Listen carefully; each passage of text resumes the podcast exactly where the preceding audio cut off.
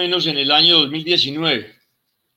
Y en el 2019, entonces, eh, en este sur de la Florida, la gente me quiere mucho. No la gente tan joven como ustedes, porque la gente tan joven como ustedes ya no se preocupa de los problemas de Colombia, aquí en el sur de la Florida. La gente de la edad de ustedes están preocupados por Trump y por Biden y por cosas aquí internas de los Estados Unidos. Pero la gente ya que ha tenido su, su título universitario, ya ha vivido, ha tenido que venirse a vivir aquí a Colombia, los padres de las, de las personas de la edad de ustedes que están aquí son muy, son muy fans del coronel Plazas. Y entonces me empezaron a decir, no, coronel, no se lance al Senado. Usted está para la presidencia de la República. No se lance al Senado, preséntese de candidato presidencial. Nosotros le ayudamos. ¿Cómo es nosotros le ayudamos? No, mire, nosotros lo lanzamos, nosotros lo postulamos, nosotros le ayudamos. Lo que hay que hacer es postularlo. Pero para eso se necesita que usted diga sí para poder hacerlo. Yo les dije, mire, yo no quiero, yo no quiero postularme de candidato presidencial. Yo seguiría al Senado porque yo quiero apoyar o a Fernando Londoño Hoyos, estamos hablando del 2019. Entonces yo decía, Fernando Londoño Hoyos va a estar habilitado para ser candidato presidencial a partir de noviembre de este año. A él lo inhabilitaron por más de 15 años con base en mentiras quienes lo inhabilitaron las altas cortes que están en manos de la izquierda. Entonces yo dije, no, yo me voy con Fernando Londoño o me voy con Oscar Iván Zuluaga, que ya fue presidente elegido y le robaron las elecciones. Es decir, estoy planteando reivindicadas dos colombianos que hubieran sido unos presidentes de primer orden. No, coronel. Entonces, quedamos pendientes. Pasó el año 2019, vino el año 2020, seguían insistiendo, me hacían reuniones conmigo, me invitaban a cuánta cosa había aquí. Y en el mes de diciembre, Juan Manuel se fue otra vez. ¿Me oyes, Juan Manuel? Sí, señor, aquí perfecto. Bueno, no hay problema. Eh, lo importante es por lo pronto es que me oigas. Entonces, en el mes de diciembre del año pasado, estamos hablando de hace cuatro meses, cinco meses, el doctor Fernando Londoño manifestó que él no se presentaría de candidato a la presidencia de la República, a pesar de que mucha gente le estaba insinuando que lo hiciera. Eh, entonces, eso por una parte. Y con relación a Oscar Iván Zuluaga, también él manifestó que él no se presentaría mientras no se solucionara el problema jurídico de su hijo David, que está en Nueva York, pero a él le abrieron un proceso penal por el tema de Odebrecht, caso con el cual no tiene nada que ver, pero es para anularlo. Entonces, ya en, ese mes de diciembre, después de que se presentaron estas dos circunstancias y yo pasando aquí mis navidades, pues eh, aislado en la casa, pero nos comunicábamos por, por diferentes medios, por teléfono más que todo, entonces me dijeron, coronel, ya usted no tiene disculpa. Ya las dos personas que dijo no van. Entonces queremos que usted nos dé el día libre para postularlo. Entonces yo le dije, sí, pues es listo, tengo, tengo unos problemas. De ellos el más importante es el problema financiero, pero no, coronel, por plata no se preocupe, que eso aquí vamos organizando. Bueno, entonces adelante. Yo quiero que por favor sepan que ese para mí es mi problema. Yo no quiero, si, si yo en este momento Vivo aquí decentemente, es cierto, yo vivo aquí en los Estados Unidos decentemente, pero a mí no me sobra un dólar. Además, cada vez que me llega mi sueldo de retiro, con mi sueldo de retiro compro menos dólares porque cada día se sube más el costo del dólar. Entonces, yo no, no, no puedo eh, ni siquiera ir a Colombia a, a estarme en este momento un mes viendo, adelantando temas relacionados con una campaña porque no tengo dinero. Y por otra parte, está como preocupante la pandemia porque van en, este, en ese momento, están como 200 muertos diarios. Entonces los, los amigos me dijeron, no se preocupen, nosotros lo postulamos, nosotros nos encargamos de todo. Y vino la, la postulación que se hizo en el mes de enero. La firma, la firma un grupo de destacados colombianos en el sur de la Florida y encabeza la lista dos personas que voy a, mencionarles. Eh, el uno es el viceministro de Mina y Energía de Álvaro Uribe Vélez, que se llama Juan Manuel Gers. Juan Manuel Gers es un potentado en materia de, de electricidad no solamente en Colombia, sino aquí en los Estados Unidos y en otros países. Él tiene una empresa de producción de energía eléctrica. Eh, utiliza no solamente la, energía convencional, sino también tiene eh, la capacidad de montar sistemas solares, sistemas eólicos. Es una empresa grandísima, tiene 1.500 trabajadores y le presta servicios de energía eléctrica a Colombia, a Costa Rica, a Chile y a tres estados de los Estados Unidos. Cualquiera de los estados de los Estados Unidos es mucho más poderoso que los países latinoamericanos que les mencioné. Podrán darse cuenta ustedes quién es este viceministro de Minas y Energía de Álvaro Uribe Vélez. Él no, no quiso recibir el Ministerio de Minas y Energía del presidente Uribe porque él no quiso desligarse totalmente de su empresa, por lo que les acabo de comentar el tamaño de la empresa fue viceministro, pero fue un hombre muy importante. Trabajó con el doctor Mejía, que era el ministro de Minas, y ellos fueron pieza fundamental para que el presidente Uribe hiciera un magnífico gobierno como conocemos nosotros. Porque eh, el sistema de minas y energía, vale decir petróleo, carbón, etcétera, ISAGEN, todo el sistema de interconexión eléctrica SA, fue pieza fundamental para que estuvieran los recursos disponibles del presidente Uribe para sacar adelante su magnífico gobierno. Él encabeza la lista. Está Fabio Andrade, persona muy querida aquí en el sur de la Florida, en el medio americano y en el medio de los cubanos y colombianos que están aquí radicados. Él fue la persona que presentó el nombre de Álvaro Uribe Vélez para que se nombrara una calle de Miami con su nombre. Aquí hay una calle en Miami que le, están poniendo el nombre de Álvaro Uribe Vélez. Eso nunca había sucedido antes en los Estados Unidos en ninguna ciudad. Este señor también está firmando la carta y firman como 40 personas más. Bueno, en la carta ellos presentan el nombre mío postulándome como precandidato a la presidencia de la República. El presidente de la República, el doctor Uribe, que en ese momento estaba en el problema más grave de su, situación jurídica, pues ha evitado manifestarse sobre el tema. Además, porque yo creo que él tiene la preocupación de que si él nombra a una persona, esa persona se le va a venir el mundo encima porque ahora el, tema es que hay que votar por uno que no diga Uribe. Esa es, esa es la forma como están atacando a Uribe y al Centro Democrático. Entonces él, manifestando esa preocupación, se marginó de, de tomar una, de contestar la carta. Entonces, se dirigieron al Centro Democrático. Yo mandé una carta al Centro Democrático y le dije que yo aceptaba la candidatura, pero que por favor no tuviera la precandidatura, que por favor no me consideraran como precandidato del Centro Democrático, mientras no les dijera yo que tengo algo en materia de financiación que me pueda permitir hacer una campaña decente. Y en, que, y en eso quedamos. Si las cosas no se dan en, materia de, financiación, de pronto yo insistiría en el tema del Senado de la República. Lo cierto es que yo sí quiero hacer política por Colombia, teniendo problemas verdaderamente graves Colombia para efectos de una competición eh, con la izquierda. En Colombia en este momento no hay garantías electorales para las personas que no sean de la izquierda.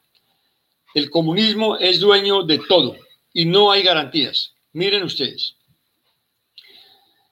en el momento en que una persona del centro democrático, lo primero que hace es empezar una campaña de desprestigio. El señor Gustavo Petro, por aquí tenía el dato, tiene en sus, en sus eh, redes o en sus, lo que llaman sus, eh, sus bodegas, él tiene varias bodegas. Tiene cinco bodegas en Colombia. Y esa, esas, esas cinco bodegas manejan un millón de seguidores. Ese millón de seguidores está en Internet. Vean ustedes cómo estamos. Ese millón de seguidores se, venía, se vendría inmediatamente contra mí. Por eso no he querido todavía manifestar nada. Y quiero mantener las dos opciones en reserva mientras veo a ver cómo, cómo planteo la forma de, de hacer una lucha política. Bueno, si hay alguna otra pregunta o si no, vamos a lo que vamos. A sus, a, su, a sus preguntas, que aquí las tengo. Kevin, tienes la, palabra para hacer algo antes. Coronel, pues bueno, antes de una pregunta, es como más bien una Voy a hacer una cosa, voy a hacer una cosa antes que acostumbro a hacer. Ustedes dirán que esto es muy antiguo, pero yo lo seguiré haciendo siempre. Quiero poner en manos de Dios esta charla y pedirle que nos ilumine, que nos permita movernos dentro de la verdad y que nos, nos permita que esta charla, que este amor por Colombia, que este amor por el futuro de las personas que habitan en, en nuestro país sea para honra de Dios. Comenzamos. Ahora sí, por favor.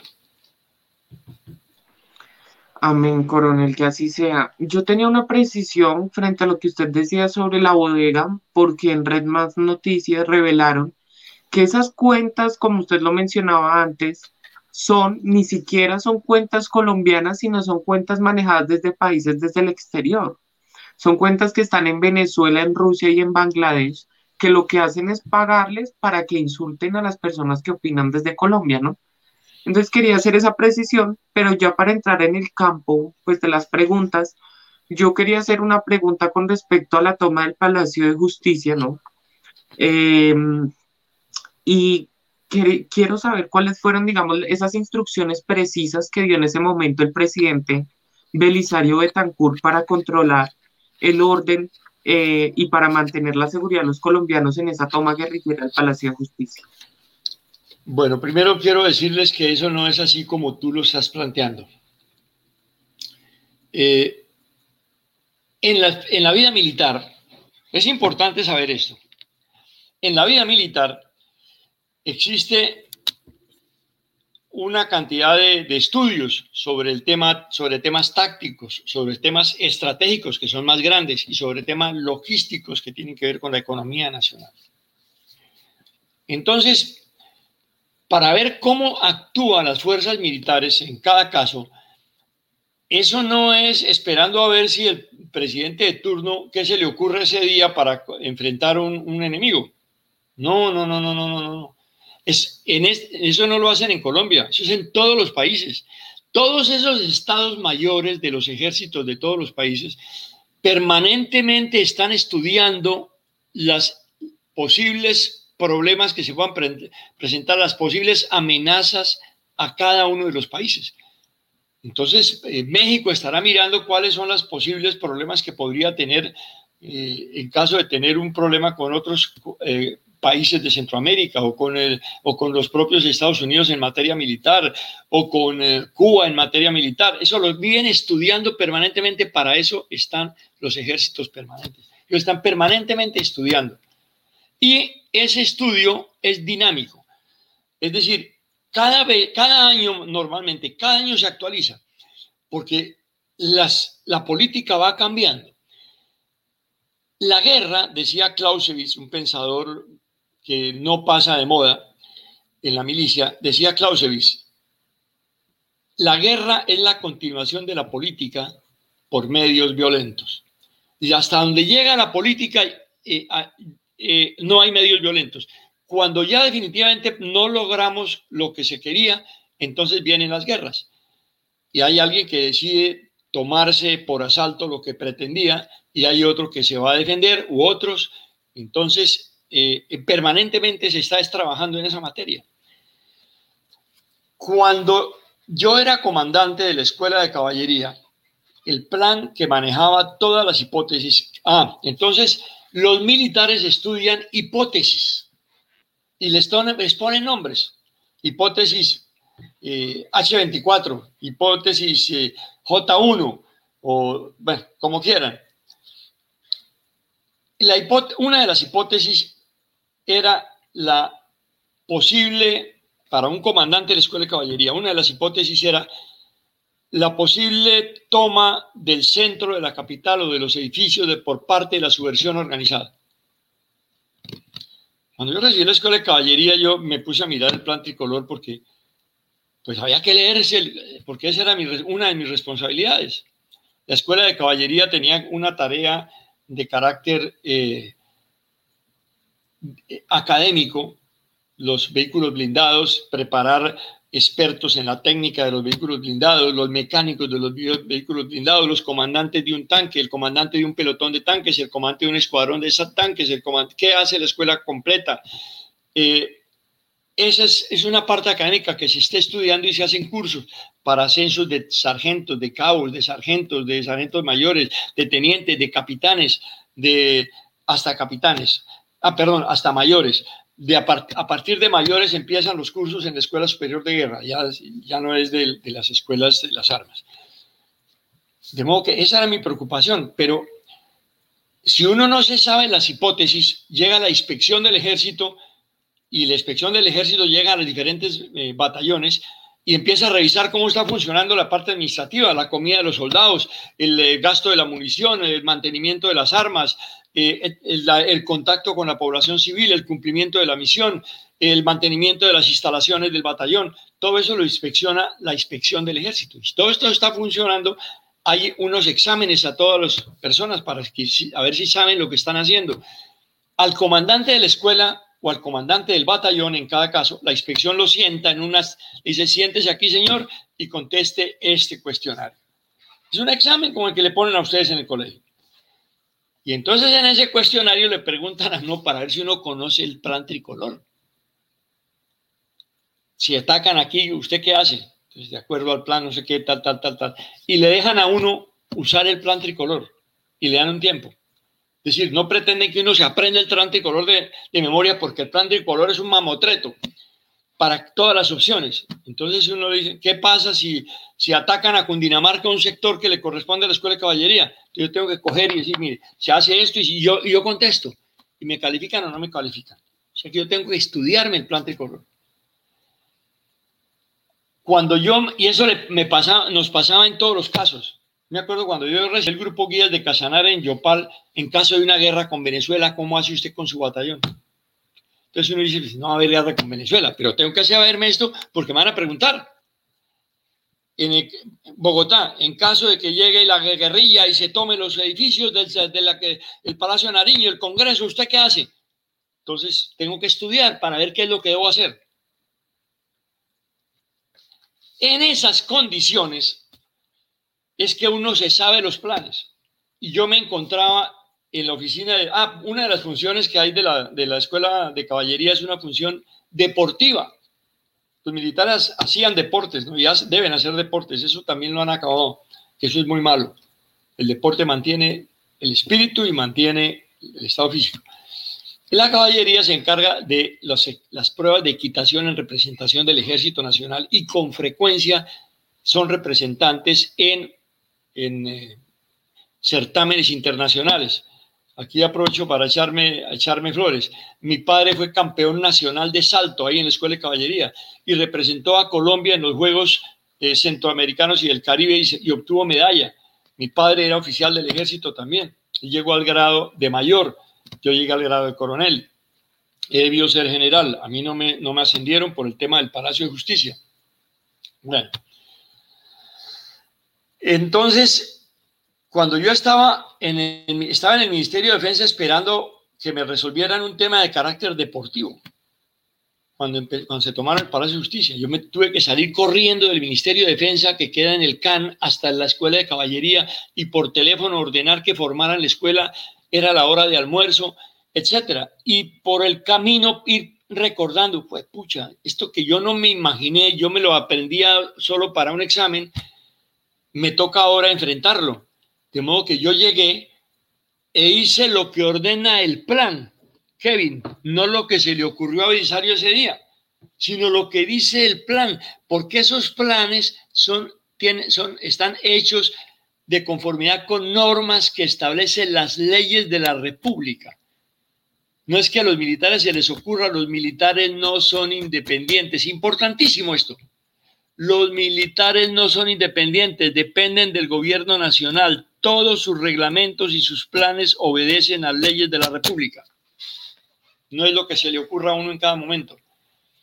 De modo que yo, de conformidad con el plan tricolor, hice lo que tenía que hacer y cuando tenía en la primera parte ubicados mis vehículos en todo el centro de Bogotá, llamé por teléfono a mi comandante, que era el comandante de la brigada. Yo no, un teniente coronel no tiene nada que ver con el presidente de la República. El teniente coronel se comunica con el general. El comandante de la brigada es la persona con la que uno se entiende y el comandante de la brigada tampoco se entiende con el, el presidente de la República. Comandante de la brigada se entiende con el comandante del ejército. Y el comandante del ejército sí se entiende con el presidente de la República, porque el comandante del ejército hace parte de lo que ustedes han oído que se llama la cúpula militar. La cúpula militar son cinco personas que están ahí en contacto con el comandante, con el presidente de la República. Con ellos sí se entiende el presidente. Con los militares con los que el presidente habla es con esos militares que están ahí comandante general de las fuerzas militares, el comandante del ejército, el de la Armada, de la Fuerza Aérea y el de la Policía Nacional.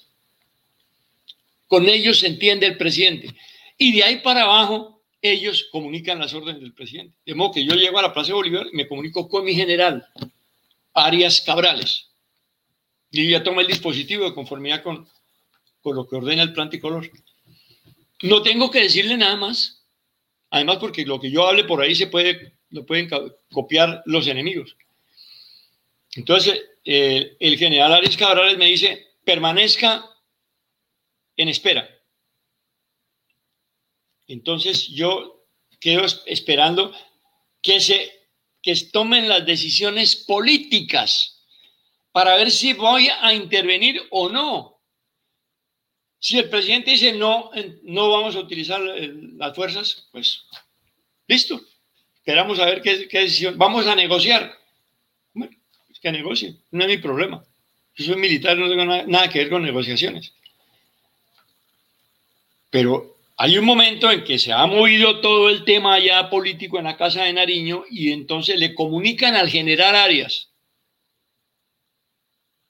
que el Consejo de Ministros dispuso, el, Consejo de Ministros lo preside el presidente, en ese caso Belisario Tacur, una vez que el Consejo de Ministros dispone que el comandante del ejército emplee las tropas, el comandante del ejército llama al comandante de la brigada, que es el comandante de la operación, porque es el comandante de la unidad operativa, que es la brigada, y le dice, general, actúe de acuerdo a los planes.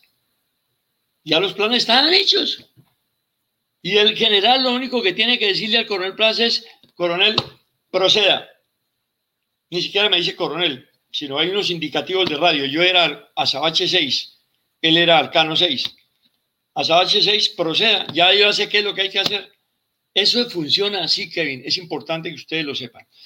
Pero más importante, porque yo no estoy aquí dándole una clase a la Escuela Militar de Cadetes, ni a los cadetes de la escuela, ni a los subtenientes del ejército, sino a unos muchachos que pertenecen a un grupo político al cual yo me siento orgulloso de pertenecer, a pesar de todas las críticas, que es el Centro Democrático.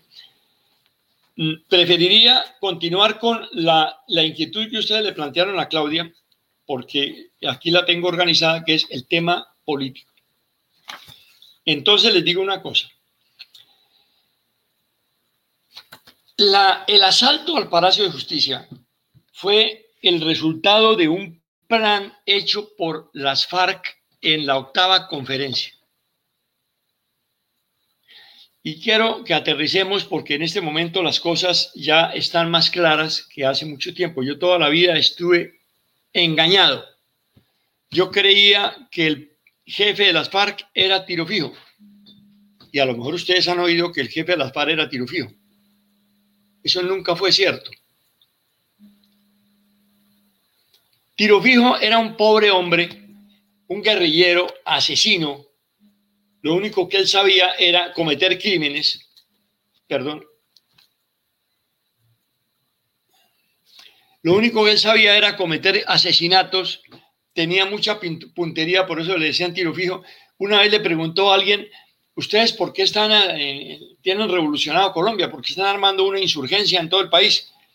Y entonces él contestó que era porque a él en su finca se habían entrado unos soldados y le han matado un par de cerdos y unas como cuatro gallinas. ¿Qué creen que una persona con esa mentalidad sea capaz de manejar el, más la más poderosa organización criminal que existe en Colombia y la más rica, porque son los más grandes terratenientes del país. No hay una organización que tenga más propiedades de tierras que las FARC. No hay una organización que tenga más, más comercios y más bienes a su cargo que las FARC. Todo lo están ocultando. Y allá van y dicen que, van, que lo que tienen ellos son unos traperos y unas escobas, porque ellos son así. Así son ellos. Ellos son poderosos. Y el que siempre, esa es, yo presumo que esto que les voy a decir es cierto. Yo presumo que es cierto. El verdadero jefe de las FARC, desde que la crearon en 1964, la crearon los hermanos Castro, Fidel y Raúl Castro. Y por parte de Colombia participaron personas como Enrique Santos Calderón, que era una persona importantísima del diario El Tiempo, el hijo del gerente del diario El Tiempo de la época. Después fue él, fue el gerente del diario El Tiempo y después vendieron eso. El señor, el presidente del Partido Comunista de Colombia, que era Gilberto Vieira, un bandido colombiano también mm, comunista que se llamaba Jacobo Arenas, hacía parte tiro fijo pero Tiro Fijo pues iba a ser el icono y el mito que se inventaron, una especie de, de Superman criollo, para que los campesinos creyeran pues que casi lo ponen a volar con una capa. Nada de lo que se dijo de, Tiro Fijo, diferente a cometer asesinatos, era cierto. Y el comandante de las FARC, eh, el jefe máximo de las FARC desde el comienzo fue Enrique Santos Calderón. Después le entregó el poder a su hermano cuando su hermano fue presidente de la República. Entonces así ustedes pueden entender cómo fue el gobierno de Juan Manuel Santos. ¿Por qué Juan Manuel Santos pone presos a los militares?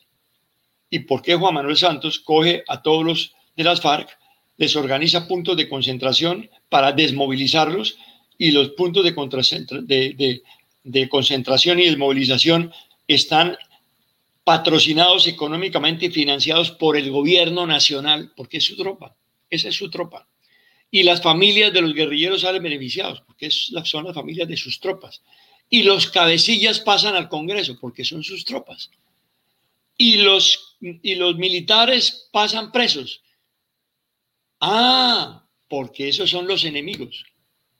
Ahí sí entienden ustedes qué es lo que ha venido pasando. Entonces ahora van a, van a entender más fácil estos, estos punticos. El, asalto al Palacio de Justicia en esa época no se pensaba como se piensa ahorita. Ellos pensaban que con la insurrección de las FARC podrían entrar a Bogotá triunfantes militarmente, como lo hizo Fidel Castro en Cuba. Fidel Castro logró bajar de la Sierra Maestra con sus tropas de, de Barbados, camuflados, uniformados en carros civiles que los pintaron de color verde, entrar a La Habana triunfantes porque derrotaron al ejército constituido de La Habana. Eso era lo que soñaban los de las FARC aquí. Y no lo lograron, nunca lo lograron. Entonces decidieron empezar a cambiar. Vamos a ver qué hacen ellos. Planean lo del Palacio de Justicia. La toma del Palacio de Justicia era para eh, poner ellos sus propios jueces, poner eh, preso al presidente de la República y tres de sus ministros y ejecutarlos. Había un panfleto que ellos lo repartieron por todas las universidades del centro de Bogotá en forma simultánea al asalto, el 6 de noviembre de 1985. El panfleto se llamaba Oiga Hermano. Era un panfleto que producía el M19. Y allí hablaban del entonces presidente de la República, porque ellos daban por descontado que iban a, eh, ganar la pelea e iban a a destituir a Belisario Betancourt. Este plan inicialmente lo tenían para el año 82 y lo determinó la octava conferencia de las FARC.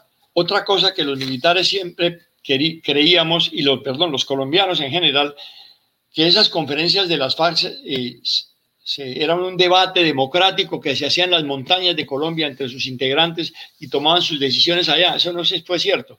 Siempre las decisiones se tomaban en Bogotá, las tomaba el Partido Comunista Colombiano y las imprimía el diario El Tiempo.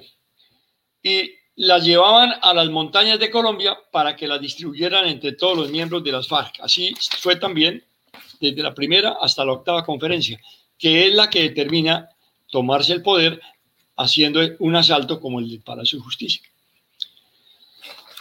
¿Qué sucedía en 1965 en materia constitucional? La constitución política del año de 1886 tenía un artículo que era el artículo 121, que determinaba el estado de sitio. ¿Qué era el estado de sitio? El estado de sitio era una condición de emergencia nacional equivalente a la actual conmoción interior, pero la conmoción interior actual no tiene ni el tiempo que tenía el estado de sitio. El estado de sitio podía permanecer. Hubo gobiernos que prácticamente los cuatro años gobernaron en estado de sitio.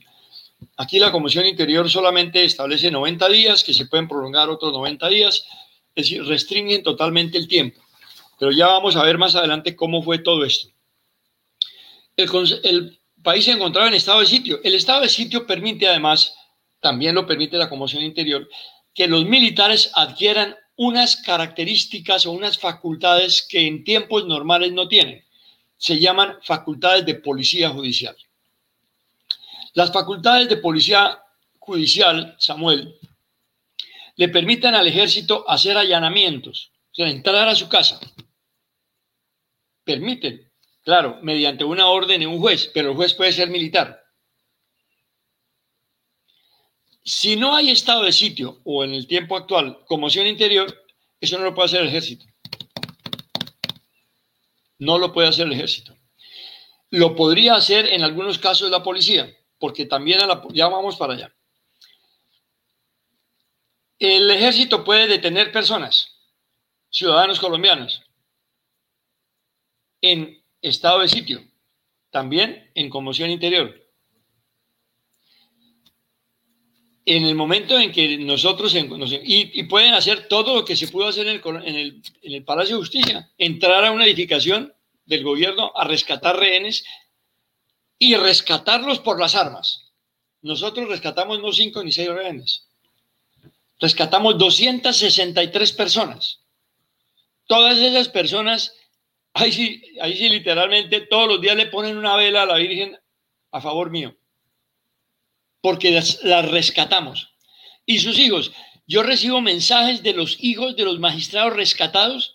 Ustedes no se imaginan lo que me dicen. Coronel, yo no lo olvido. Coronel, hoy se cumple un año del Palacio de Justicia, hoy se cumple el año del M19, hoy se cumple un año de la muerte de mi padre. Yo a usted no lo olvido. Mi padre vivió 25 años más gracias a usted. Nos acompañó y veló por la familia 25 años más gracias a usted. Hoy estamos pidiendo en la misa de mi papá por usted y por su futuro y por su familia. Y de ahí en adelante todos los elogios que ustedes quieran. Esa es, eso me anima mucho, porque los medios de comunicación no son exactamente, no es eso lo que están diciendo. Les estoy contando que en el diario El Tiempo se hacían las conferencias de las FARC. Y sigo, y sigo adelante. Porque es que, perdónenme, el diario, el diario El Tiempo es de los santos y los Santos fueron fundadores de las FARC. No todos, pero de Enrique Santos, y en eso está metido Juan Manuel Santos y varios otros de los santos, no todos. Todo esto es presunción, porque eso es lo que encuentra uno en, en los escritos, estudiando, leyendo las cosas de los textos antiguos. Yo no he podido encontrar unas pruebas para presentar las denuncias y las demandas correspondientes a toda esta barbaridad. Esto al final solamente lo reclamará la historia. Por eso pudimos actuar. Y por eso el M19 no se pudo hacer con el poder en esa ocasión. Los grupos subversivos entonces, en esa oportunidad, quiero decir, ah, perdón, me, quiero demorar otro, otro minuto preparando esta información. Belisario Betancourt llegó al poder en el año de 1982. Cuando Belisario Betancourt recibió el M19, recibió el país, el M19 estaba todo en la cárcel. Había más de 400 guerrilleros presos en la cárcel de la Picota y estaban sometidos a un consejo de guerra, que era lo que se hacía en, la época, en aquella época cuando el país estaba en estado de sitio. Es decir, los militares juzgaban a los guerrilleros. Hoy es al revés. Hoy hay una JEP que hace las veces de la justicia penal militar, pero para los guerrilleros y juzga a los militares. Vean cómo han cambiado las cosas. Belisario de Tancur llegó al, al país, a la presidencia, con el apoyo económico de la izquierda, con el apoyo político internacional del Partido Socialista Obrero Español PSOE, al cual estaba afiliado el M19, siendo un grupo terrorista en Colombia, hacía parte del PSOE, perdón, hacía parte de la Internacional Socialista y era colega del PSOE en la Internacional Socialista. De modo que pasemos a otro punto. El Ejército de Liberación Nacional. El Ejército de Liberación, Nacional fue organizado por el MRL, que es el partido de López Miquelsen, y por el Grupo FILA, Frente Independiente Liberal Autónomo, que era el partido de Horacio Serpa. Ellos organizaron el, el ELN. Y allá los jefes son los hermanos Vázquez Castaño. ¡Pah! ¡Pah! Esos eran los jefes militares. Pero los que estaban sobre todo el tema eran los políticos. Sobre eso hay mucho más información inclusive. Y, la, y el M19, el M19, ahí sí que se reunieron todos estos, todas estas familias. El M19, ahí hay una organización, de, una, una información de país bizarro. ¿Cómo fue que los López, los Santos, los, eh, los un equipo de altos dirigentes de la, de la política colombiana organizaron, además crearon una revista que era la, la revista que movía al, M, al M19 que se llamaba la revista Alternativa. Y ellos fueron los que crearon esos movimientos. Y el M19 fue el que se tomó el Palacio de Justicia. Cuando yo les hablo de estas cosas, ustedes empiezan a entender otro tema, que son los procesos de paz. Claro, a lo largo de años luchando el ejército, lograba derrotar a un grupo y cuando ese grupo ya estaba con el agua al cuello, entonces los políticos en Colombia proponían un proceso de paz para que venga la paz a Colombia. El proceso era para retirar al ejército de las áreas donde tenían derrotados a los guerrilleros y darle aliento a los guerrilleros, darle plata, darle descanso y darles posiciones políticas. Esa ha sido la historia de Colombia durante los últimos años, hasta la situación en la cual estamos en este momento. Y de ahí surgían entonces los, de los procesos de paz las amnistías y los indultos.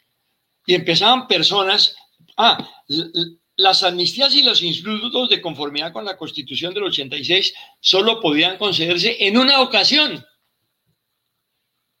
La persona que era puesta en presa 40, 80 años de cárcel por crímenes y por genocidios, se le podía dar amnistía o indulto. Y entonces esa persona se pasaba a la, es decir, perdonarle semejantes barbaridades pasaba a la vida normal, porque eran las tropas de los que estaban dándole la amnistía y el indulto. Pero la norma decía que solamente podrían ser una vez. Si volvían al monte, ya no podían, no tenían derecho a eso. Bueno, ¿cómo se pueden ustedes, cómo pueden ustedes entender que el señor Belisario Betancourt le dio amnistía e indulto a los señores del M19 para que lo, porque los encontró todos en un consejo de guerra en la picota, les dio la amnistía y el indulto, y esos fueron los que después se tomaron el Palacio de Justicia. Y después de que se tomaron el Palacio de Justicia, el señor César Gaviria les dio amnistía e indulto cuando no podía, cuando ya habían sido amnistiados e indultados en una ocasión anterior. Y de ahí surgen todos estos sinvergüenzas que vemos ahora que son eh, los, los, prohombres de la patria colombiana. Así es que la gente mala ha llegado arriba, porque es que los grandes políticos han sido malos y son los creadores de esto.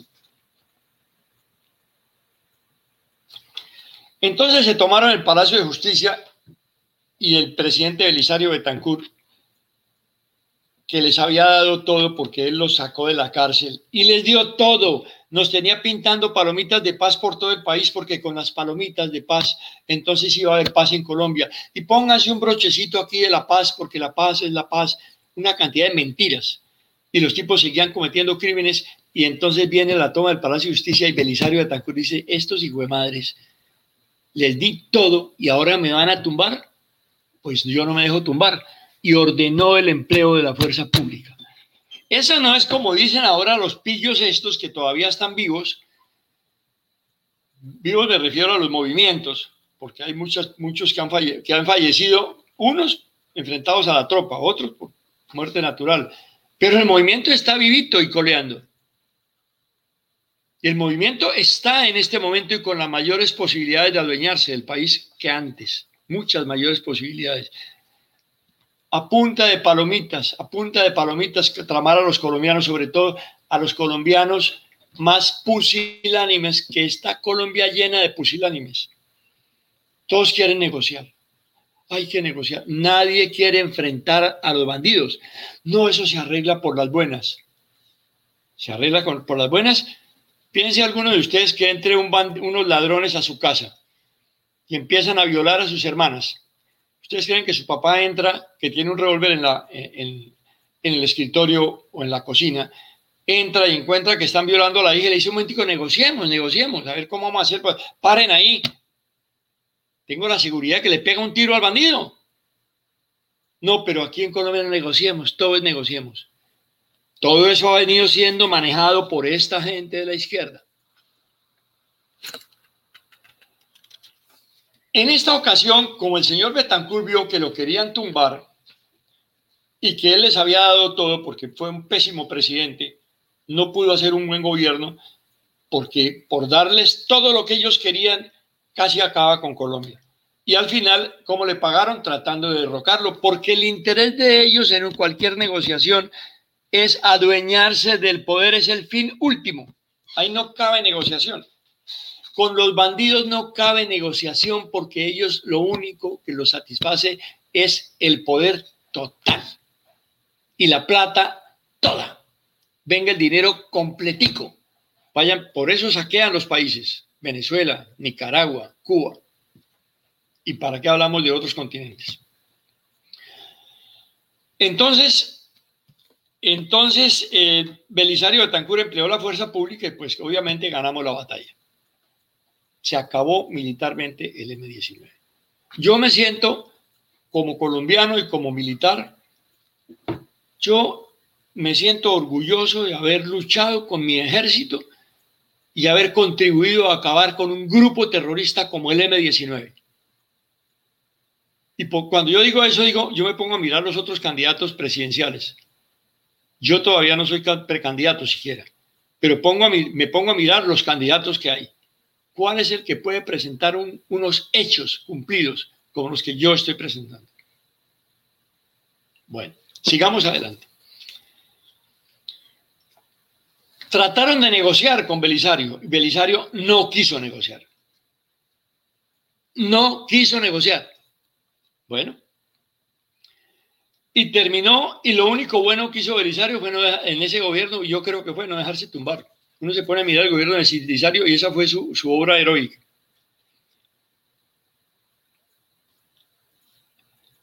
Allí se acabó militarmente el M-19 entonces empiezan a buscarlos y a apresarlos como delincuentes comunes, porque además en todo el mundo se les determinó que eran unos terroristas. Haber asesinado 14 o 15 magistrados de la Corte Suprema de Justicia no murieron en el cruce de balas. Ahora hablamos de los libros. En el libro Manteniendo la Democracia yo estoy extrayendo de los procesos, las declaraciones de los magistrados que sobrevivieron y cuentan cómo los alinearon a los magistrados y los fusilaron. Por ser magistrados, los fusilaron. Y esto lo cuenta el magistrado, el magistrado Tapia Rocha con detalles, porque él cuando se dio cuenta que dijo, dijeron los magistrados pasen adelante, él lo persiguió y dije, pues pucha, los van a fusilar. Y entonces no pasó adelante, sino se hizo detrás. Y dice, hay un conductor de otro magistrado que creyó que era que les iban a dar libertad por ser magistrados y pasó adelante, ese lo fusilaron también. Y él se hizo el muerto. Todo eso está escrito en su declaración. Todo está escrito en su declaración. Y hay varias declaraciones, no solamente de este magistrado. Fusilaron a los magistrados. Eso no lo dicen, ¿no? Aquí el examen, aquí las, los ríos de tinta que corren a lo largo de los años son cómo el coronel Plazas desapareció a unas personas. Y eso sí corrieron ríos de tinta. Cosa que era mentira, si me costó ocho años y medio comprobarlo, con pruebas de ADN, que esas personas murieron en manos del M-19. Nosotros no llegamos allá a matar gente, gente honorable. Llegamos a enfrentar a los bandidos. ¿Y los bandidos cayeron muertos por las balas del ejército? Claro que sí. Los magistrados no. Los magistrados cayeron muertos por acción de los guerrilleros, por acción de los terroristas. Fueron fusilados por los terroristas. Y los desaparecidos fueron muertos por el M-19. Cuando se comprobó que los desaparecidos habían sido muertos por el M-19, la prensa no volvió a decir nada. La que duró años diciendo que el coronel había desaparecido unas personas, se silenció en el momento en que se comprobó que quienes los habían asesinado eran los del M-19. Así estamos en Colombia. Estamos hablando de medios de comunicación. Viene en el episodio posterior al Palacio de Justicia el asesinato de Luis Carlos Galán. Allí, al lado de Luis Carlos Galán y en contra de los narcotraficantes, luchó el general Maza Márquez. Hay que ver la historia de la lucha de Maza Márquez contra el narcotráfico. ¿Dónde está Maza Márquez? Preso. Y ahí quieren meter a otros generales de la policía que lucharon contra el narcotráfico. Sube al poder César Gaviria. Y entonces le dice a los colombianos, bienvenidos al futuro. Miren el futuro que estamos viviendo con el señor César Gaviria. ¿Qué hace el señor César Gaviria? El primer punto ya lo mencioné, le da amnistía e indulto a los señores del M-19 por segunda vez, lo cual no era legal. Además, utiliza la ley 77 del 89 en la que en su punto sexto decía, a los que cometan delitos de lesa humanidad y delitos atroces, no se les puede dar amnistía e indulto, ni por primera ni por segunda vez. Se pasa por la galleta ese, esa parte de la ley y les da la amnistía y indulto por segunda vez a todos estos criminales de delitos atroces. Segundo, una de las cosas que el M19 reclamaba es que ellos tenían que estar en el gobierno, lo venían reclamando desde antes, de tiempo atrás, desde la época de Belisario. Belisario no les dio gusto, a pesar de todo el gusto que les dio. Pues César Gaviria les nombró, a Antonio Navarro Bosch como ministro de Salud. Pero además eh, les dio amnistía e indulto, les decía, y los mandó a cargos diplomáticos. El último el último decreto que firmó el señor Belisario Betancourt, que entregó el 7 de agosto, el 6 de agosto firmó el último decreto mandando cinco cabecillas del M19 como ministros consejeros en materia de derechos humanos a cinco embajadas, que fueron España, Gran Bretaña, Francia, Bélgica, se me escapa alguno, eso es un hecho real. Pero como además, una de las cosas que ellos decían es que con un ministro de defensa militar, esto no se puede, la revolución no puede prosperar. Habíamos tenido ministro, ministro de defensa militar desde la época del 9 de abril hasta el año en que llegó Gaviria al poder. Entonces, Gaviria le pide a los señores del M19 que acabe con el ministro de defensa y acaba con el Ministerio de Defensa Militar nombra al señor Rafael Pardo Rueda como ministro de Defensa Nacional. El señor Rafael Pardo Rueda no sabía que era el Ejército Nacional, no prestó servicio militar obligatorio, conocía a los militares solamente cuando, le, cuando necesitaba algún tipo de protección. El señor Rafael Pardo era en todos los procesos de paz, era el que iba allá a tratar de hacer la paz con los guerrilleros. Muy amigo de la izquierda, bastante mamerto el señor, eh, el señor ministro que nombraron y de ahí en adelante ministros de defensa civiles. Procuraron colocar muchas veces ministros afectos a la institución militar para no tener problemas con los militares. Perdón, apago esto. Para tratar de llevarse bien con los militares, pero la mayoría de ellos llegaban a, preguntar cuál era la diferencia entre un soldado y un policía. Entonces, esa ha sido la historia. Claro que ha habido unos ministros maravillosos también de defensa. Por ejemplo, el ministro Rodrigo Lloreda Caicedo. Lo conozco porque yo estaba en ese momento de asesor del, del comandante general de las fuerzas militares, que era el general Fernando Tapies, y tenía que tener mucho contacto y muchas reuniones con el ministro entonces, que era el ministro eh, Rodrigo Lloreda. Ese tipo sí sabía lo que era el Ministerio de Defensa Nacional. Ese tipo sí que estuvo bien nombrado en ese cargo. Pocos civiles han llegado, yo, pero poquitos, sobran dedos de la mano, de una mano. Bueno, pasemos al siguiente. Entonces le permitieron al M19 crear un partido político. El señor César Gaviria, después de que los amnistió y les dio, vaya para la calle, después de todos los crímenes cometidos, creen un partido político. Y entonces es muy fácil presentárselo al pueblo colombiano. Ponemos en primera página en el tiempo, es mejor que estén peleando con votos a que estén peleando con balas. Muy bien. Nunca han dejado de pelear con balas. Pero ahora pelean con votos y le ponen el revólver en la cabeza a la persona para que vote por ellos. El que no vota por ellos lo pueden asesinar. Por eso la cantidad de masacres que ustedes ven todos los días en todas partes del país. Ese, ese partido político se llamó Alianza Democrática M19. La gente no votaba, decidieron cambiarle el nombre. Para que la gente se le olvide quiénes somos, le cambiamos el nombre.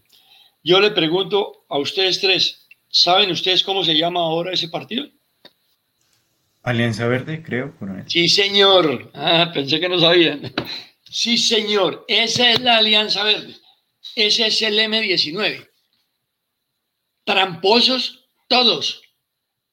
Utilizaron al señor Antanas Mocus para llegar al, Senado con una cantidad de, de, votos provenientes de Bogotá, porque pues había sido alcalde de Bogotá, era amigo de las FARC, así lo confesó, y sacó 540 mil votos y con eso logró subir el número de parlamentarios del Partido Verde de 5 a 10. Y finalmente se comprobó que él había recibido dinero de Juan Manuel Santos con el cuento de como 8 mil millones de pesos recibió para eh, promover el proceso de paz. Entonces cualquiera entra enseguida a pensar que esa, con esa plata fue que con esa platica fue que hizo la campaña al Senado.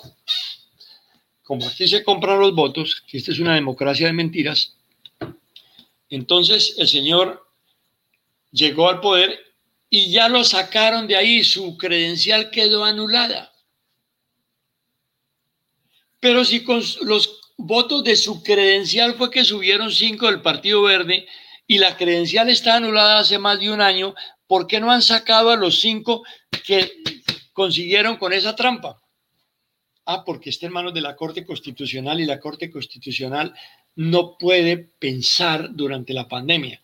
Claro que a, a sí lo dejan salir, pero esto no lo, no lo, no lo deciden tienen que, la pandemia no les permite reunirse suficientemente, semejante cosa tan grave. Cinco curules que están ahí sin ningún soporte y están votando por las leyes de la República. Muy bien. Después llegaron al poder Samper y Serpa con los dineros del cartel de Cali. Creo que esa historia se la saben ustedes. Y durante ese tiempo, no solamente otra vez hubo negociaciones de paz para darle toda la favorabilidad a los bandidos, sino que además asesinaron, no se sabe quién, aun cuando haya muchas sospechas, todavía no se ha concretado, asesinaron a Álvaro Gómez Hurtado. Vaya y venga. Vamos con dos grandes hombres asesinados. Y sube Pastrana. Con las mejores intenciones, sube Andrés Pastrana. Un hombre muy joven, la juventud colombiana se votó a las calles a votar por Andrés.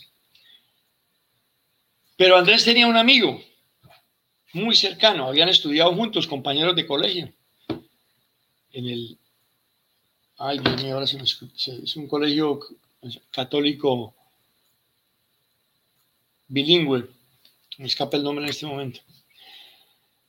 Estudiaron en el mismo colegio, Andrés Pastrana y Juan Manuel Santos. Entonces Juan Manuel Santos es el que le recomienda los cinco municipios del Caguán.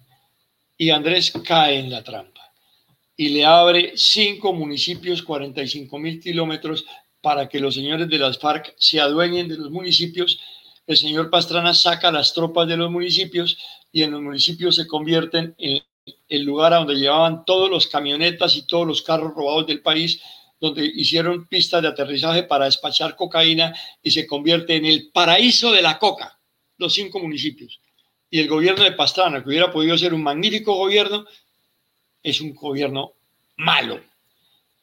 ¿Qué salva al gobierno de Pastrana? Una cosa importantísima, que fue el Plan Colombia. El Plan Colombia realmente permitió que los Estados Unidos nos ayudaran y que se orientara todo a la lucha contra el problema, uno de los problemas más grandes que tiene Colombia, que es el narcotráfico. Bueno,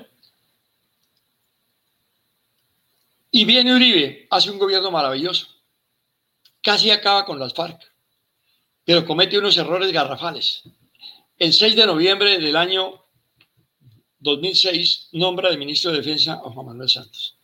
Ahí Álvaro Uribe Vélez se metió la puñalada en, en, su paso a la historia nacional, porque era lo mejor que había en la historia de Colombia.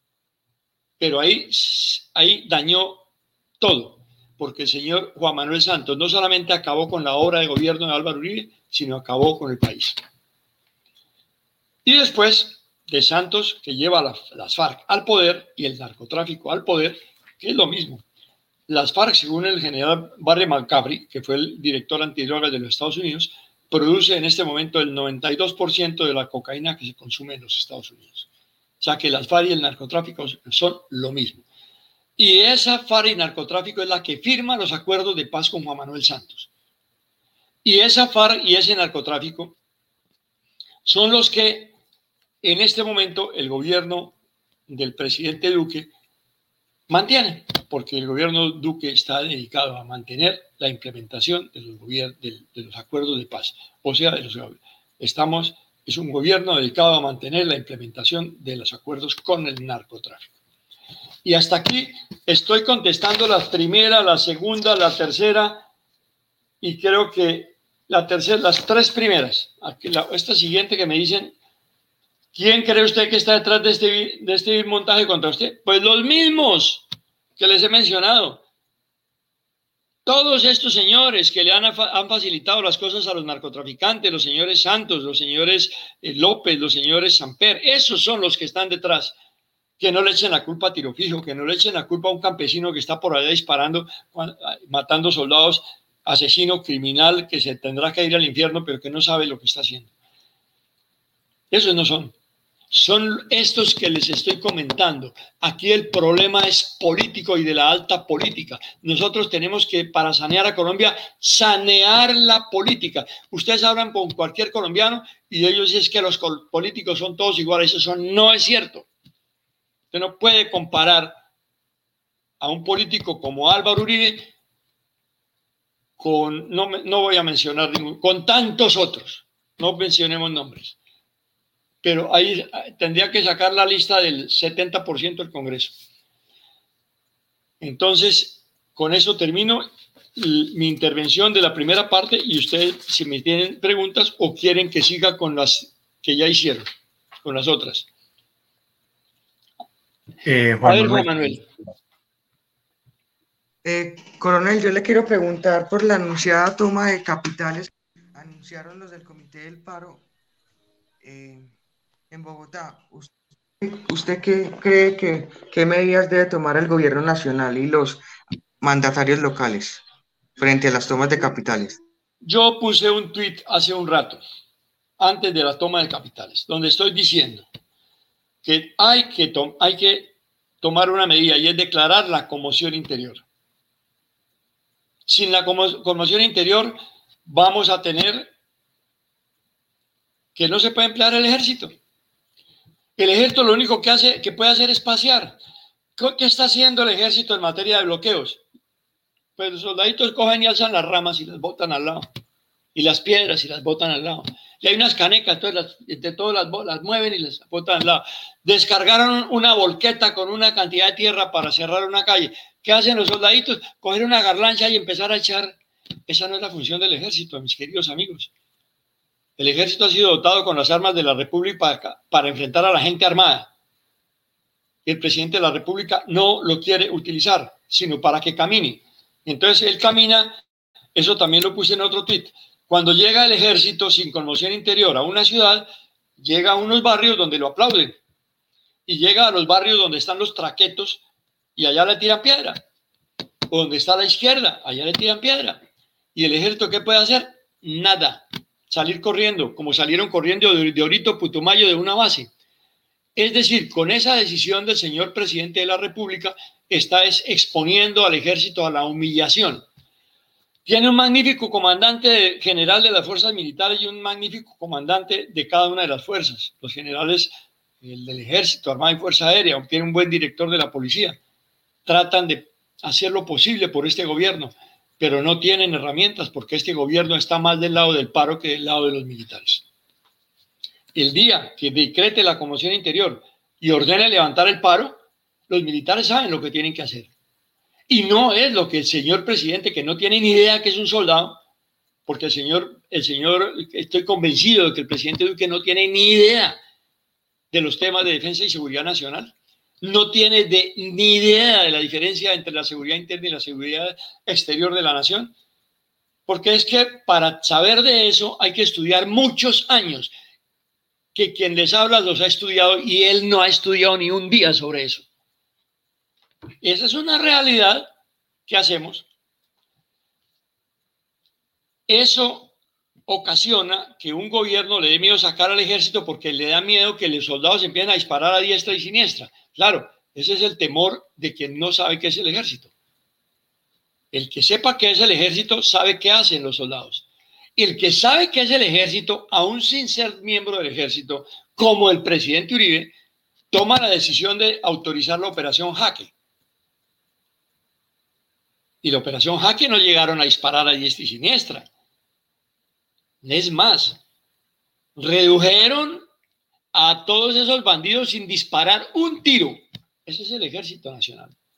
Ese al que no se atreve a utilizar el señor presidente Juan Manuel, perdón, eh, no quiso Duque, eh, no, perdón, no quiso Santos y no quiere Duque. sin conmoción interior, los, el ejército no tiene facultades de policía judicial, no puede detener a nadie. La Policía Nacional esa fue otra, otra medida que cambió a raíz de la constitución del 91, que la cambiaron para que se acabara el estado de sitio, para que la conmoción interior pudiera desarrollarse eh, bajo un control eh, más a los militares que a los, que a los terroristas. Aquí no hay control contra, los terroristas, pero sí contra los militares. Esa fue la constitución del 91 dirigida por el Partido Socialista Obrero Español, que era el que hacía los borradores de la constitución del 91 y se lo estoy diciendo con conocimiento de causa, Colombia necesita una nueva constitución, pero en este momento no puede hacerse, porque en este momento la política la manejan todos los terroristas, las FARC y el narcotráfico. Esa es la situación que estamos viviendo, mis queridos amigos. Esa es. Lo primero que hay que hacer es declarar la conmoción interior. Tenga la seguridad de que todos los miembros de las instituciones armadas saben cómo se levanta cómo se levantan las barricadas, cómo se acaban los bloqueos, cómo se acaba el paro. Todos lo saben hacer. Y no van a disparar contra ninguna persona desarmada. Tenga la seguridad. Ah, que hay un tipo con un fusil y apareció muerto. Ah, eso fue que alguien lo localizó y lo dio de baja. Y los militares también tienen puntería. A pesar de que el señor Juan Manuel Santos acabó con la práctica de polígonos de armas de los soldados, que porque no, no había dinero para la munición. Bonita disculpa. Preguntas.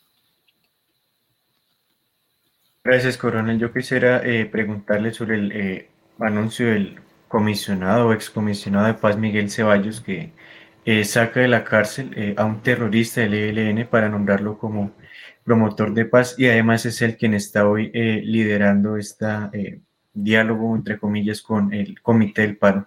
Ya de hacerle dos preguntas. ¿Teme usted que los eh, asesinos... No, perdón, le contesto, perdón, pero le contesto esa, le contesto esa. Yo le hago una pregunta a Juan Manuel. Eh, perdón, Samuel. Yo le hago una pregunta a Samuel. ¿El alto comisionado de paz hace lo que a él se le ocurre o tiene alguien que lo dirige? Diría yo que... Kevin, Kevin, Kevin quería decir algo. Le hago la pregunta lo también. Dirige, lo dirige claramente. ¿Quién lo dirige? Iván Duque. El presidente ah, Duque. Ah, bueno. El presidente de la República es el que maneja el tema de la paz. Él no puede tener un comisionado de paz que haga lo que le da la gana. Él tiene un comisionado de paz que hace lo que él le dice. De modo que todo eso que se hizo con los del ELN, con el señor del ELN, eso se hizo con autorización del presidente de la República. Caso contrario, el presidente hubiera tenido ya, hubiera desautorizado esa medida. Yo le digo un caso en que ha desautorizado medidas, se lo digo. Dos viceministros santistas hicieron una negociación en Buenaventura con el comité de paro, en el cual le daba todas las facultades de comercio exterior, que no las puede delegar el gobierno, a los señores del paro. Entonces alguien le dijo al presidente, presidente, usted está cometiendo un delito. Si usted no echa eso para atrás, no sé si ahora o más tarde, a usted va a terminar envainado. Usted le van a abrir un proceso del cual no se sale. Entonces mandó al ministro del Interior que llegó a Buenaventura y desautorizó a los dos viceministros. Han debido echar a los viceministros. ¿Por qué no los echaron? Ah, yo deduzco porque estaban haciendo lo que el presidente les dijo. Sino que cuando el presidente se dio cuenta que metió las patas, mandó a otro ministro a que los desautorizara, pero los mantuvo en el cargo. Eso es lo que uno deduce. Esas son las cosas que están pasando. Y contestar la pregunta del señor Ceballos. Señor Ceballos, sencillamente, ahora, me muy mal hecho el señor Ceballos. Yo ya tengo al señor Ceballos tengo, conozco a su hermana que es de Centro Democrático, es una señora muy querida y una, una, muchacha uribista que ha luchado por el presidente Uribe, pero pues el uno es una cosa y el otro y, y, ella la otra. El señor Ceballos lo tengo ya en mi mente, que es una persona que, está, que camina para la izquierda cuando se lo dicen. Y ahora dice que se va a presentar de candidato a la presidencia de la República para que lo elija el ELN porque no ha hecho nada por Colombia. Lo que ha hecho lo hizo por el ELN. En cumplimiento de órdenes de, de Duque, sí, seguramente. ¿Por qué no le dijo a Duque yo no hago esto, yo renuncio? A mí una vez un general de la República, siendo yo oficial en servicio activo, capturé a un bandido que lo andaban buscando por todas partes. Voy a reservar nombres para no, por, razones humanas. Este general de la República, de cuya familia yo soy amigo, este general de la República me llamó un día, porque yo le dije, mire, este tipo que están buscando no está donde lo están buscando, está en tal parte, lo tengo localizado. Solicito autorización para hacer una operación y capturarlo. Entonces hice la operación. Resulta que la operación lo capturó a él en una casa, en un pueblo, en una ciudad, una pequeña ciudad. Y el tipo se entregó. El tipo no le dio plomo a la, fuerza, a, a, los soldados. Si el tipo le da un, tiro a mis soldados, tenga la seguridad que hubiera muerto. El tipo levantó las manos. Los soldados pusieron preso. Y el oficial que dirigía la operación me llamó por teléfono. Me dice, mi coronel, el tipo se entregó. Vamos a interrogarlo y enseguida lo vamos de baja. Le dije, ¿cómo se le ocurre, hombre? ¿Cómo así que lo va a dar de baja? ¿No me dice que se entregó? Sí, sí, mi coronel, le sacamos la información y luego le damos de baja. dije, no, señor, eso no está bien hecho. Usted le saca la información y se lo entrega al juez de la República. Mi coronel lo sueltan. Ese es un problema del juez, no suyo. Ya sé que los jueces lo sueltan. Entréguelo para que el juez lo suelte, pero no lo suelte usted, ni lo mate usted. Usted haga lo que a usted le corresponde. Usted no puede reemplazar a los demás y usted no puede reemplazar a Dios con la vida de las personas. Me gané un regaño del general. Me gané un regaño del general. El general quería que yo lo matara. Y entonces yo le dije, yo me refiero al servicio activo, no hay ningún problema, pero yo, y claro, yo estaba haciendo el borrador de servicio, de mi retiro. estaba colocando allí, yo me retiro del servicio activo, que me dieron la orden de matar a una persona que se entregó. Yo no tengo por qué matarlo. Atentamente, mi nombre, me retiro. Claro, seguía el general dijo, no, hombre, no, no, no, no, dejemos así, rompe esa, no, pasa nada, hombre, sigue. Muy bien, felicitaciones. Sí, pero no me dio, era el más importante objetivo que había en ese momento de la brigada. No me dio la medalla de orden público. Yo no necesitaba la medalla. bendito sea Dios, me han llovido en la vida. No necesitaba esa medalla y tengo mi conciencia tranquila.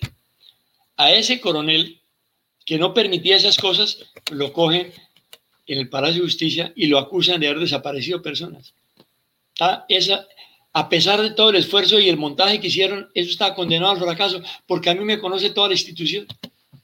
Miles de personas me conocieron y conocieron mi manera de pensar sobre estos temas. Más preguntas. Eh, coronel, yo quisiera ahora preguntarle, y un poco siguiendo el, documento, es eh, de cara a las elecciones del próximo año, es el Centro Democrático elige gobierno, elige un presidente como Iván Duque, pero sin embargo no se ha visto una eh, representatividad amplia o mayoritaria, al menos en los ministerios. ¿Cree usted que el Centro Democrático debe empezar a marginarse de este gobierno, un gobierno que es eh, de acuerdo a las encuestas eh, impopular?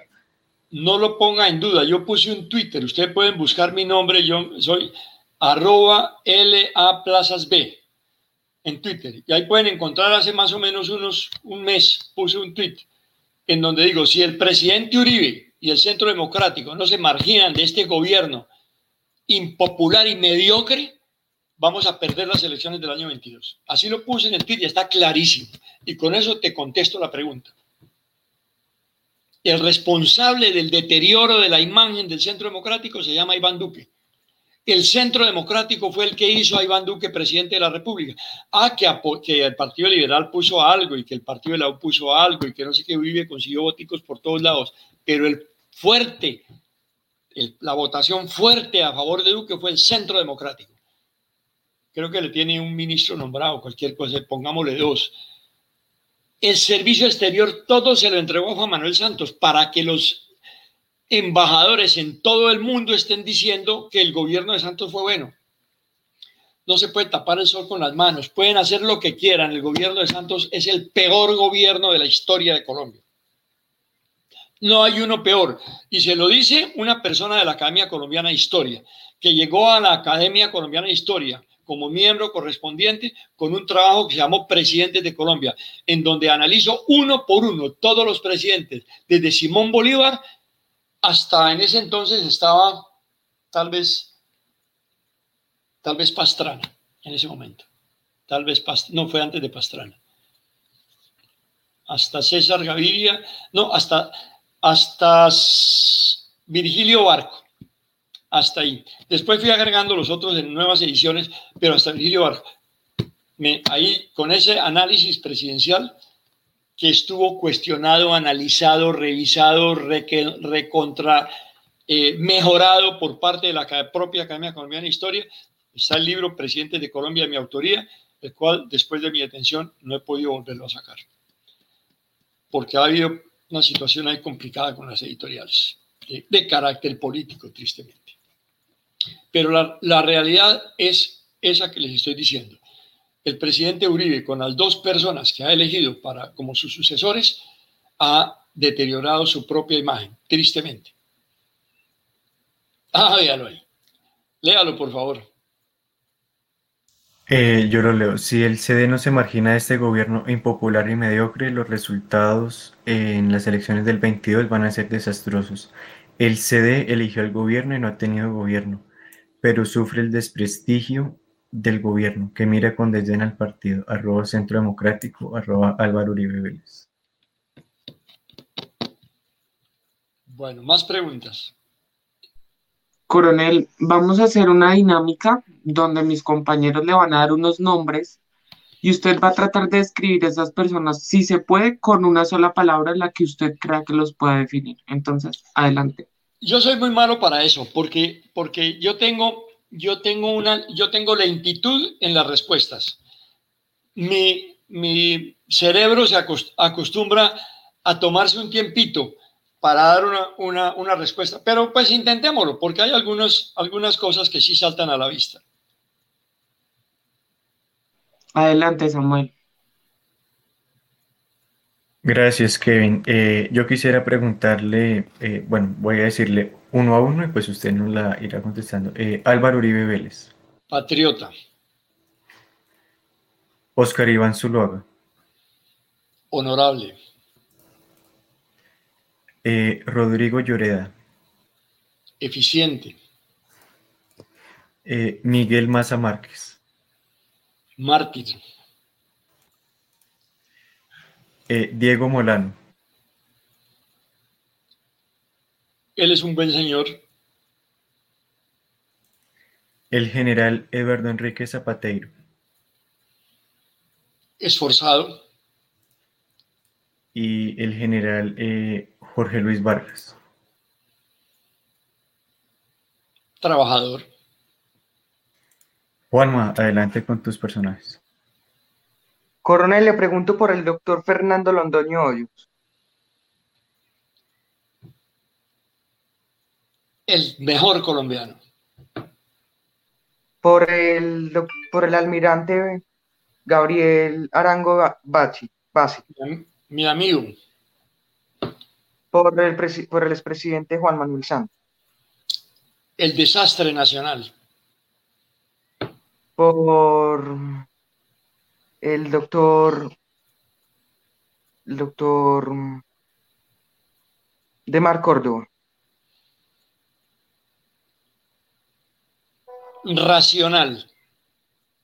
Por Marta Lucía Ramírez. Respetable señora. Por el Perdón, señor Iván. Respetable, respetable política. Listo. Por el señor Iván Duque, general, coronel. Desilusionante. Ey, coronel, le quiero preguntar.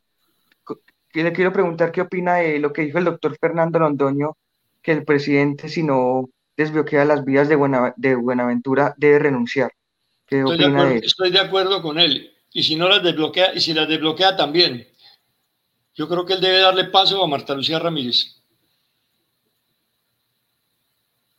Gracias, coronel, por esta hora y 16 minutos de tertulia. Y Kevin va a hacer ya el cierre final.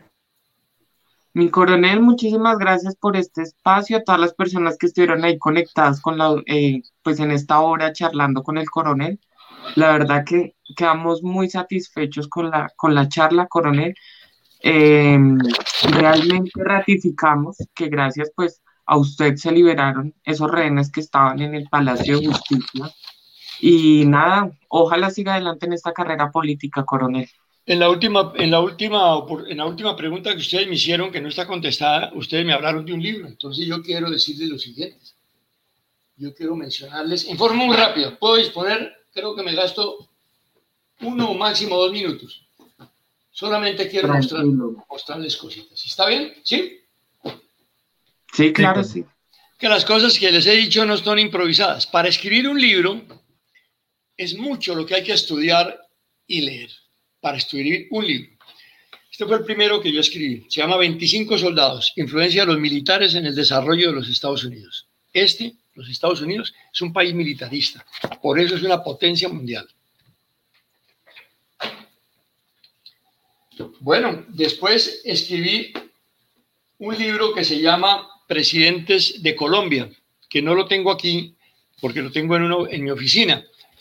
Y tristemente no alcancé hoy a ir a la oficina que pensaba traerlo. Se llama Presidentes de Colombia y es producido en su mayoría de ediciones por eh, Panamericana. Y después de eso, entonces empieza, empieza el problema este, el Palacio de Justicia. Es un es la historia de lo que pasó en el Palacio de Justicia. Bueno, y después de ese lo ampliamos y colocamos unos mapas, el Palacio de Justicia. Y después de ese, entonces ya me ponen preso y me dicen que yo desaparecí unas personas. Y entonces me puse a estudiar una por una las personas. Y presenté este libro, en el cual que se llama Desaparecidos, el negocio del dolor. El tema de los desaparecidos es un negocio con la Comisión y Corte Interamericana de Derechos Humanos. Aquí lo que hay es plata de por medio y la viene pagando el Estado colombiano. Aquí está escrito. Y aquí ya le estoy contando desde entonces, desde el año 2011, que no hay desaparecidos, porque yo me puse a estudiar uno por uno. Después, después esto fue confrontado y confirmado con pruebas de ADN. Este es un libro de mi señora. en donde cuenta cómo sufrió mi familia. Eso se le olvida a la gente. Eso se le olvida a la gente. Después viene este libro, donde cuenta la cantidad de irregularidades cometidas por la justicia. Y después viene este que no lo escribo yo, lo escribe un magistrado que pide mi absolución. Hermes Daría Lara Acuña, dice Plazas Vega es inocente. Y después escribo, escribo el libro por el que me preguntan, en donde me dicen por qué habría que, que conocer ese libro. Se llama Manteniendo la Democracia Maestro. Exactamente, aquí lo tiene, Manteniendo la Democracia Maestro. Todo lo que ustedes quieran saber del Palacio de Justicia está ahí. Es un libro de 500 y pico páginas. Coronel, le quiero preguntar, ¿dónde conseguimos los después sigo, después sigo con la historia. Este fue el último que publiqué, Gobernantes Españoles de la Nueva Granada. ¿Quiénes gobernaron nuestro país desde que llegó Alonso de Ojeda a La Guajira en 1499 hasta el momento en que, en que eh, se declaró el 20 de julio la independencia de Colombia. Los libros se encuentran, mis libros están casi todos agotados, estos dos están vigentes, están en la Librería Nacional, en, en, en Lenis, en Temis y en Lerner. Librería Nacional, Temis y Lerner. Y aquí también Librería Nacional, Temis y Lerner. No lo encuentran en Panamericana porque por razones de competencia comercial, Panamericana no publica los libros de, de la editorial. El libro está en toda, en toda, la Librería Nacional de todo el país.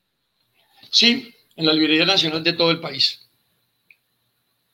Coronel, muchas gracias por aceptar nuestra invitación. Fue un espacio muy bacano con usted. Muchas gracias. Me agradó mucho y me agrada mucho ver a la gente joven. Yo soy un, un abuelo, tengo seis nietos, tengo tres hijos, tengo seis nietos y me encanta la gente joven, porque yo soy un abuelo y uno ve el futuro del país en los muchachos. Dios los bendiga, Dios los proteja.